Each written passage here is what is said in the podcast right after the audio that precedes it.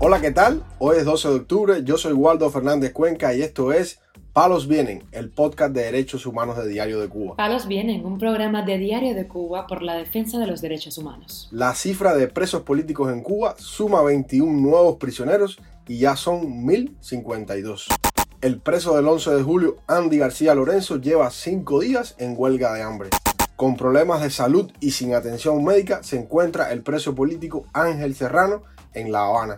El preso del 11 de julio, Dairon Martín Rodríguez, tiene varios problemas gastrointestinales producto de su estancia en la prisión. Lo más relevante del día relacionado con los derechos humanos en Palos Vientos. Comenzamos informando que la ONG Prisoner Defenders sumó 21 nuevos reclusos a su registro de personas encarceladas en Cuba por motivos políticos. Un día después, casualmente, de que el régimen fuera nombrado miembro del Consejo de Derechos Humanos de las Naciones Unidas. Sobre el informe mensual de esta organización defensora de derechos humanos, su director Javier Larrondo expresó en un audio enviado a Palos Vienen. En el informe de este mes exponemos algunos casos de tortura relacionados con los hijos menores de los reos, que Cuba usa para hacer el máximo de daño a las familias de los presos de conciencia. Son 117 mujeres en la lista, y no pocas de ellas con hijos que el Estado amenaza con arrebatarles, como ya ha hecho en algunos casos y son 34 los menores aún procesados y condenados penalmente. Las acciones que Cuba desarrolla son propias del terrorismo de Estado, sin paliativos. Cuba ejerce el terrorismo de Estado contra sus ciudadanos. Al mencionar el terrorismo de Estado, la Rondo se refiere específicamente a la práctica del gobierno cubano de separar a las madres que son presas políticas de sus hijos, como ya concretó en el caso de la prisionera Gloria María López Valle. López Valle tiene una hija de 13 años que se encuentra en una casa de niños sin amparo filial, donde es hostigada y sufre de ataques de pánico. Prisoner Defender recordó además en su comunicado que las familias de los reclusos también son sometidas a diferentes formas de persecución y tortura, y se refirió al caso de Ailex Marcano, madre de Ángel Jesús Marcano. El activismo de esta mujer por la liberación de su hijo, condenado a seis años de cárcel por su participación en las protestas del 11 de julio le ha costado amenazas y tortura psicológica. El pasado viernes 6 de octubre acudió a la tercera unidad de la Policía Nacional Revolucionaria de Camagüey tras recibir una citación. Fue detenida durante 24 horas bajo investigación por una presunta amenaza. La Rondo concluyó este miércoles que el gobierno cubano no debería integrar el Consejo de Derechos Humanos de las Naciones Unidas con semejante prontuario en las violaciones de estos derechos. El nombramiento de Cuba para el Consejo de Derechos Humanos en el día de ayer no hace sino constatar la necesidad de reformas en los mecanismos de Naciones Unidas, cuyos organismos de derechos humanos están plagados de países dictatoriales de diverso y esperpéntico pelaje. Informamos además que el preso del 11 de julio, Andy García Lorenzo, arriba este jueves a su quinto día en huelga de hambre en la prisión La Pendiente, Villa Clara, donde extingue su condena de cuatro años de privación de libertad. Su madre, Tairi Lorenzo, dijo al portal Martín Noticias que en la visita del jueves pasado su hijo no le comunicó que iniciaría una protesta. Y me informan que Andy está en inadmisión voluntaria desde el día 7. Eh, motivos ellos dicen que no saben, que Andy no, no dio motivo, dijo que era algo muy personal. Entonces, nada, ahí hablé con los médicos, una doctora y una enfermera, me dicen que él está bien. Él está en la enfermería. Me dice el, jefe de la prisión que está en la enfermería teniendo en cuenta el problema renal que él tiene. Y ya, eso es lo que me dicen. Me dijeron inadmisión voluntaria. Pero Andy siempre toma agua. Andy se cuida sus riñones. Si no estuviera tomando agua ya ellos estuvieran asustados y me hubieran mandado a hablar con él. El cumpleaños fue el domingo. El día 5 tuvo visita con él, el jueves. De eso no hablo nada.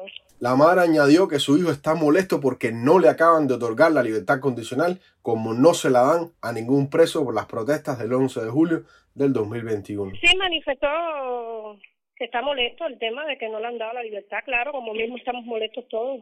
Eh, aunque ellos no hablen de eso, siempre hay algún momento en que en que se habla reducir el tema de que es una injusticia. Que es una injusticia porque pueden pueden darle la condicional con dos años cumplidos, porque aparte todo es primario, tiene derecho, pero no, aquí como que son manifestantes los Julio no le dan el derecho, porque no le han dado la condicional a ninguno de los que tienen los cuatro años, igual que Andy, a ninguno les han dado la condicional. Incluso hay, hay que están en campamento y ni estando en campamento le dan la condicional, porque son presos los Julio. Producto del acoso y las amenazas de la seguridad del Estado a causa de su activismo por la libertad de este joven, Roxana García Lorenzo, hermana de Andy, fue obligada a exiliarse junto a su esposo Jonathan López y al padre de este, Pedro López. También damos a conocer que el preso político del 11 de julio, Ángel Serrano Hernández, de 56 años, se encuentra con serios problemas de salud en la prisión combinado del Este en La Habana y no recibe la atención médica adecuada, informa en sus redes sociales el activista exiliado Marcel Valdés. En una llamada telefónica con Valdés, Ángel Serrano le expresó que tiene afectaciones en la próstata y en las articulaciones, para lo cual no ha recibido medicamentos y los dolores son muy fuertes. Los problemas de la próstata de Serrano Hernández se remontan al menos a marzo de este año, según denuncias en redes sociales, y aún no tiene acceso a una atención médica de calidad. También el pasado año estuvo recluido varios días en celda de castigo por un altercado con otros dos reos. Ángel Serrano Hernández fue condenado a 14 años de privación de libertad por manifestarse pacíficamente el 12 de julio de 2021 en el barrio habanero de La Guinera y fue acusado del supuesto delito de sedición. Para finalizar, informamos que las autoridades carcelarias, después de muchos reclamos, le realizaron una endoscopía al preso del 11 de julio con discapacidad intelectual, Dairon Martín Rodríguez, que arrojó que este recluso tiene varias enfermedades gastrointestinales, informó este miércoles su familia a través de las redes sociales. La hermana Coral Martín y su madre Esmeralda Rodríguez dieron detalles de las enfermedades del preso y el tratamiento que lleva. Ya le hicieron la endoscopía y bueno, ahora les voy a decir eh, lo que le salió, que por eso se sentía tan mal, por eso estaba tan mal, estaba hasta vomitando sangre. Los resultados de la endoscopía les voy a decir. Le dio esofagitis, reflujo, hernia tipo 1, duodenitis, pangastritis, eso fue lo que le dio. Por eso, por eso el estado de salud de mi hermano está así, por eso se siente tan mal. Sí, los síntomas que tiene. Y de medicina le mandaron la domperidona y el omeprazol. Fueron las medicinas que le mandaron para tratárselo.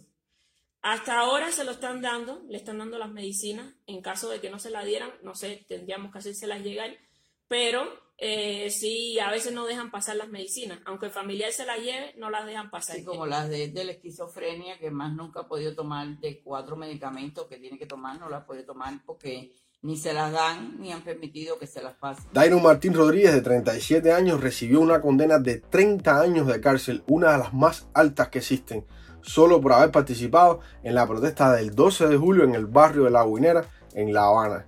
Para su condena, los jueces no tuvieron en cuenta que el joven padece de problemas de esquizofrenia y solo valoraron sus antecedentes penales, ya que anteriormente había sido condenado a 8 años por el delito de malversación.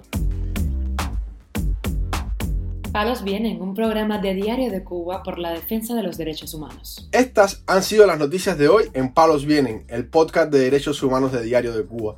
Pueden escucharnos en DDC Radio, Spotify, Google Podcast, Apple Podcast Telegram y SoundCloud. Yo soy Waldo Fernández Cuenca y mañana regresamos con más noticias.